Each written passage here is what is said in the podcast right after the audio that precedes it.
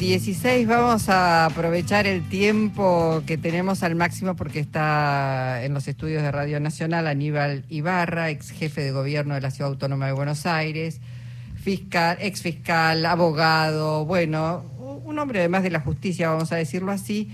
Y veníamos hablando, lo voy a decir porque además en el día de ayer en el Senado, eh, el local bailable Cromañón, este, fue declarado un sitio, digamos, se, va a convertir en un sitio de memoria. Y precisamente, bueno, está Aníbal Ibarra que dejó la función pública a propósito de Cromañón. Eh, bienvenido, Aníbal, ¿cómo te va? ¿Qué tal? Buenas tardes, ¿cómo están? Vos sabés que pensaba hoy cuando leía esta información y digo, qué diferencia de tratamiento, ¿no? Y no digo ni bien ni mal, pero digo, Beara, Iron Mountain, y no se llevó ningún jefe de gobierno puesto. Y fueron catástrofes este, tan o más graves. Si pienso en Iron Mountain, estoy pensando que además las pericias dictaminaron que fue un incendio intencional. Eh, murieron 10 bomberos allí y sin embargo eso no se llevó puesto a ningún jefe de gobierno. ¿Vos sentís ahí? Sí, en realidad eh, lo tomaron, o sea, fue una tragedia tremenda, pero fue utilizada para una disputa política, ¿no? Y, entonces creo que se traspasaron límites, porque creo que cuando ocurre una tragedia todos tienen que analizar en la crítica, en lo que fuere, para ver qué cosas fallaron, qué cosas hay que mejorar, lo que fuere, y creo que eso no se dio acá. Lo que se dio fue, vamos a sacarlo. ¿Por qué? Porque eh, yo estaba muy bien, eh, la gestión estaba muy bien, habíamos tenido un gobierno digo, no, no, no quiero hablar, pero y entonces es cuando se encuentra la forma de eh, sustituir, en lugar de con el voto, levantando la mano entre 10, 20, que es distinto. Y esto es lo que... Después esto se fue reproduciendo porque fue tomado eh, en otros lados. Y quiero tomar el ejemplo, salvando las distancias, las dimensiones, como fue Dilma Rousseff en Brasil. No tenía ninguna causa, yo tampoco tuve ninguna causa, y sin embargo fue una decisión política sacarla. Este, entonces se fue tomando esto como disputa política. Entonces, la verdad es que a mí me parece bien que cuando ocurren estas cosas, no caigan jefe de gobierno, gobernador, digamos, este, y en todo caso que sea la sociedad la que lo saque con el voto. Si uno entra con el voto, hay que salir del voto. Lo que me, decir, y yo no promovería lo que han hecho, eh, en su caso con, con mi gobierno, nunca. Entonces, Sí, las diferencias, coincido. Ahora, no es para decir, ah, no tenía que haber sacado. No, no, no, sino eh, que creo que utilizaron... La doble vara que se utiliza exactamente, o exactamente. las herramientas cómo se utilizan en un sentido y en otro eh, sentido. Eh, es así y, y por ahí, por eso son mecanismos que se tienen, los juicios políticos ahora se han utilizado mucho para sacar gobernantes. Se utilizó este, en, en Paraguay también este, eh, se han utilizado. Entonces creo que hay que poner un límite. Decir, mire, en las tragedias podemos opinar, decir, cuestionar políticamente, pero no lo utilicemos como disputa política, como herramienta para sacar un gobierno. Y en todo caso, si lo planteamos que sea la sociedad, que yo dije en ese momento, mire, la verdad que si a mí me saca la gente, está bien, vayamos a un plebiscito y digamos si me tengo que ir. Y no se aceptó eso, se prefirió la legislatura y ahí fue la llegada de Macri, que muchos pensaron que, bueno, a dónde llegamos, ¿no? ¿A dónde llegamos? Eh, te fuiste de la función pública, pero no te fuiste de la política. Me decías días pasados que estabas caminando nuevamente en la ciudad. En realidad tampoco dejaste de caminarla nunca, pero ahora con un sentido un poco más pensando, no sé si en los comicios del año próximo, pero hay que militar la ciudad. Yo tengo la impresión de que el centro izquierda abandonó la ciudad de Buenos Aires después de tu salida. No sé, es, una, es una mirada. Creo que hubo como una militancia hacia adentro. Es decir, son épocas distintas y no se pueden reproducir. Pero ¿por qué yo en definitiva llegué al gobierno? Porque, y no lo digo yo personalmente, el espacio pudo convocar a sectores que venían del radicalismo, sectores que venían del peronismo, sectores que venían del socialismo, es decir, fue algo plural eh, que se pudo reunir y se pudo ganar. Porque nosotros le ganamos a Caballo cuando Caballo no estaba tan desprestigiado. Le ganamos a Macri cuando venía de presidente de Boca, intacto, Copa Libertadores y lo que fuere. Eh, eh, entonces, para eso se necesita ampliar el horizonte. Cuando uno se milita a sí mismo, por así decirlo, y una cuestión cerrada, uno va a tener homogeneidad o lo que fuere, pero va a perder la posibilidad de triunfar y por lo tanto de poder transformar la realidad con determinados valores y criterios. Y creo que esto fue un error en la Ciudad de Buenos Aires. Tuvieron méritos los otros y tuvimos defectos nosotros. Entonces, en las dos cosas. Y creo que esto tenemos que romper con esa lógica de eh, a ver, festejamos cuando sacamos el 27% y nos ponemos a llorar y sacamos el 18%. No, yo quiero, se ganó y creo que hay que volver a ganar. Entonces, sí, empecé a, no con miras a una candidatura puntual, ni tampoco para descartarla, ¿eh? pero yo no, en esta altura ya estoy grande como para el ombliguismo y decir que todo pase alrededor mío, no quiero aportar, quiero sumar, quiero convocar a, sectores donde no se llega, estoy recorriendo, eh, visitando, escuchando. ¿Qué te dice la gente? No, la verdad que muy bien. Eh, siempre, todos los que tenemos expuestos. ¿Qué te dice, qué, qué, reclama, qué pide, qué cuáles son las necesidades que plantea? Eh, por ejemplo, sectores que estaba con una cooperativa de trabajadores que hacían eventos que no sentían el apoyo del gobierno de la Ciudad de Buenos Aires. No es decir, que dice un gobierno con tantos recursos, nosotros necesitamos muy poquito para poder, porque estamos dando trabajo a tanta gente, etcétera. Es como recuerdo ese diálogo por gente muy trabajadora que preparaba así este catering para eventos y qué sé yo, que era muy humilde de la villa y, la verdad que lo hacían muy bien. Es más, estaba todo eso, me recibieron con la preparación que habían hecho ellas. Para agasajarte. Eh, sí, claro, hermoso, fue hermoso. Pero decían, con un poco de ayuda por un tema desde maquinarias, de, eh, la verdad es que eh, nos serviría muchísimo. Esto es una de las cosas que escuché. Después, por supuesto, cosas con dimensión nacional, lo que no alcanza. Estuve con las madres del Paco, el esfuerzo que están haciendo y que hace años este, nada, con talleres, eh, con talleres de cocina, con huertas, etcétera. Eh, Digamos que hay una masa crítica que se está moviendo, que tiene necesidades, que más allá de lo que pasa no es que se queda llorando ni esperando, sino que están saliendo. Y que no salen en los medios tampoco. Entonces, eh, por ahí uno dice, estamos todos este, entregados, brazos caídos, y no es así. Entonces, por eso yo con un espíritu amplio, como decía Martín Fierro, no es para mal de ninguno, sino para bien de todos, y, o por lo menos de todos los que estamos este, más o menos cerca. Y, bueno, así que estoy, estoy contento de a poco, trabajando mucho como, como abogado. Eh, en casos particulares, estoy como abogado también en el Banco Central, este, trabajando con ley penal cambiaria, etcétera. Bueno, la verdad que bien, estoy. Y por supuesto, siempre lo personal, haciendo deporte, familia, una hija hermosa de 11. Está igual, más canoso, pero está igual. 11 años, hermosa Lucía, así que ahí ya la acabo de dejar en el cumpleaños. Bueno, eh, Aníbal, eh, paso sí, paso no, ¿cómo, cómo ves eh, la elección de candidatos para el año próximo? Este, ¿Te parece que es necesario? ¿No es Mira, A, a, mí en principio eh, no me gusta cambiar reglas de juego, para decirlo así. Debo decir que están eh, y que es una decisión política, eh, es decir, si se suprimen las pasos, no hay que yo decir, hoy tiene que haber las pasos, y creo que eh, hoy pasa por otro lado. Como principio no me gusta que se cambien reglas de juego, están previstas, están previstas para que pueda haber personas por fuera de estructuras políticas que sean candidatas.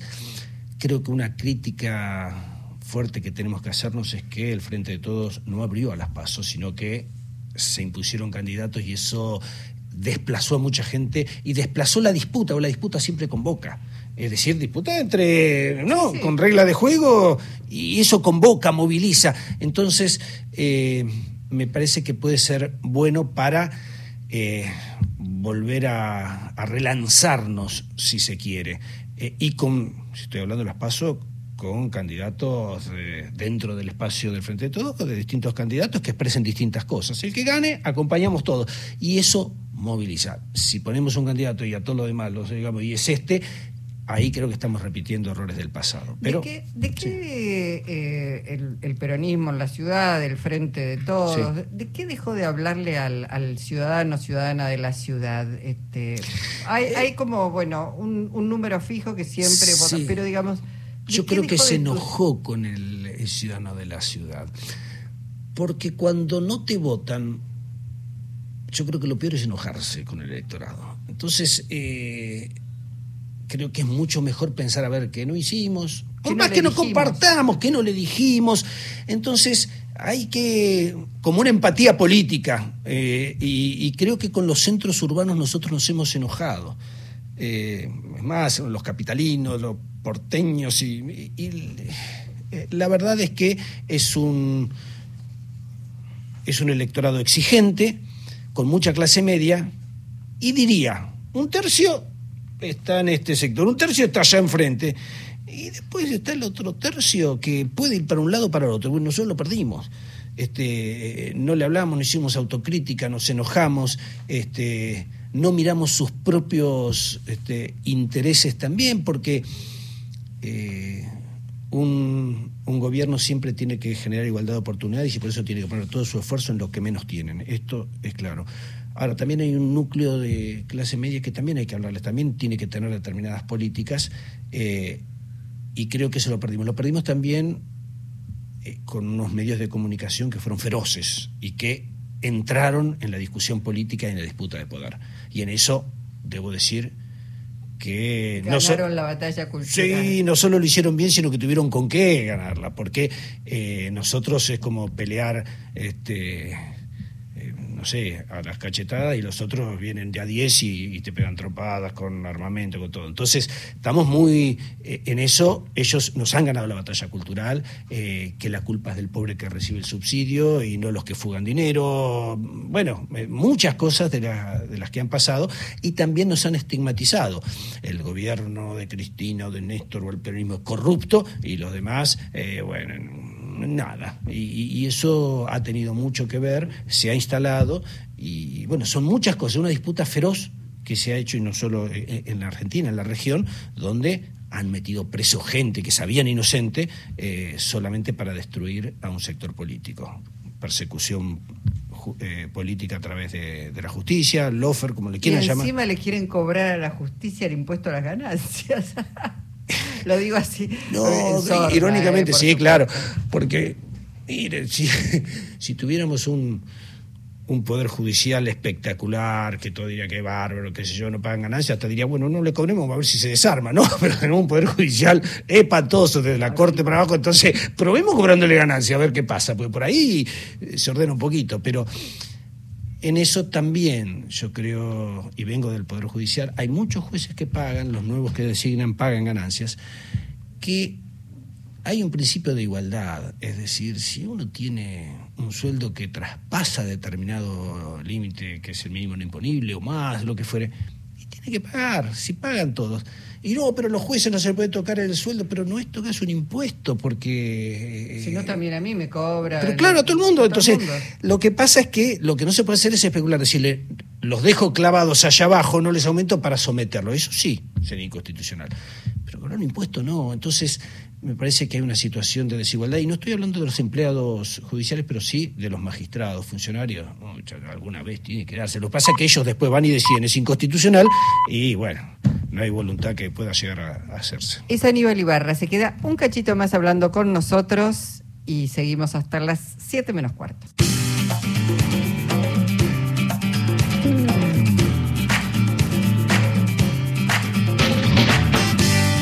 18 y 35. Bueno, lo retuvimos un poquito más. Le quería preguntar una cosa más vinculada a, la cultura.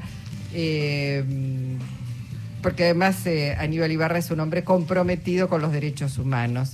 ¿Viste la película 1985? No la vi. Eh, leí muchísimos análisis y comentarios y... Porque la metieron en la grieta. Por eso te pregunto. y no, no, yo no estoy de acuerdo en meterla en la grieta. No estoy de acuerdo meterla en la. Para mí es un error.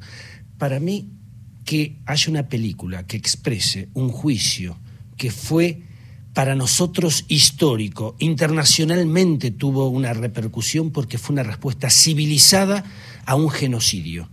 Entonces, eso es maravilloso que se haya realizado. Lo hizo por decisión de un presidente Alfonsín que vino del radicalismo. Hay que aplaudirlo. Bien, este, y yo tenía una excelente relación con, con Alfonsín hasta, hasta los últimos momentos de su vida. La verdad que hasta me regaló unos instantes de, afecto y de saludo días antes de morir.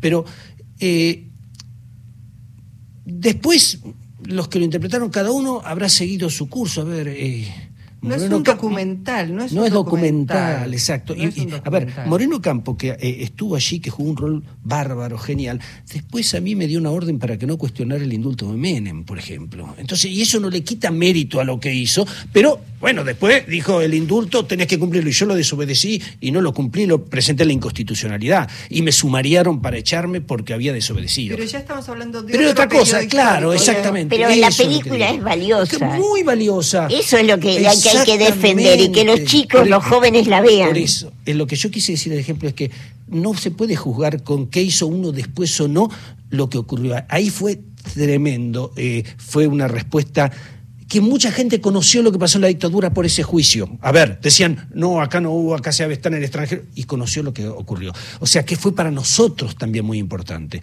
Y, y que muchos chicos que no le vieron que escuchaban así dictadura, vean eso, no, no, nos nutre hacia el futuro. Entonces, no la metamos en la grieta. eh, después critiquemos a cada uno lo que hizo o no lo hizo. Bien, no me interesa si era gorila, si no era gorila, mm, o sí para otra cosa, pero no para ese juicio que fue maravilloso. Y la verdad es que se refleja en una película, que lo puedan ver eh, miles y miles de personas, muchos que vivimos esa época, otros tantos y muchísimos que no lo percibieron y se dieron cuenta lo que ocurría en una dictadura. Y las nuevas generaciones, digo, yo eh, escucho, voy escuchando un montón de jóvenes que decían no tenía ni idea, Claro. que por ahí en sus casas no pero digo, hacía mucho tiempo que no era de, que, que transita todos los espectáculos, salas repletas con gente aplaudiendo de pie, hacía años que no se Y veía que la gente cines llora, además, Sí, llora, bueno. se emociona. Y eso es lo que eso es lo que hay que analizar. No ponemos po- poner distancia de esa. Esa es la realidad.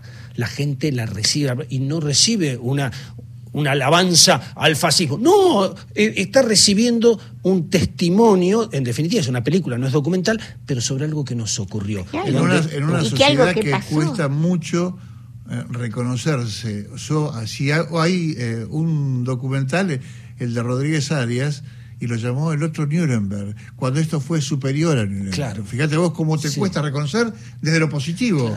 Esto es Hicimos superior cosa a Nuremberg. excepcional, levantémosla. Porque fue es el primer, la primera vez que una sociedad juzga a los genocidas. Somos el único. Y lo los juzga únicos. con un juicio, Con no un con juicio. violencia, no con venganza, y en eso los familiares también.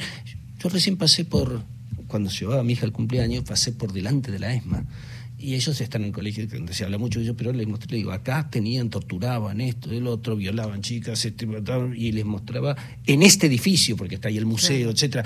Bueno, no todos tienen acceso o diálogo a esto, y entonces viene bárbaro. Así que eh, que aplaudamos de pie también 1985.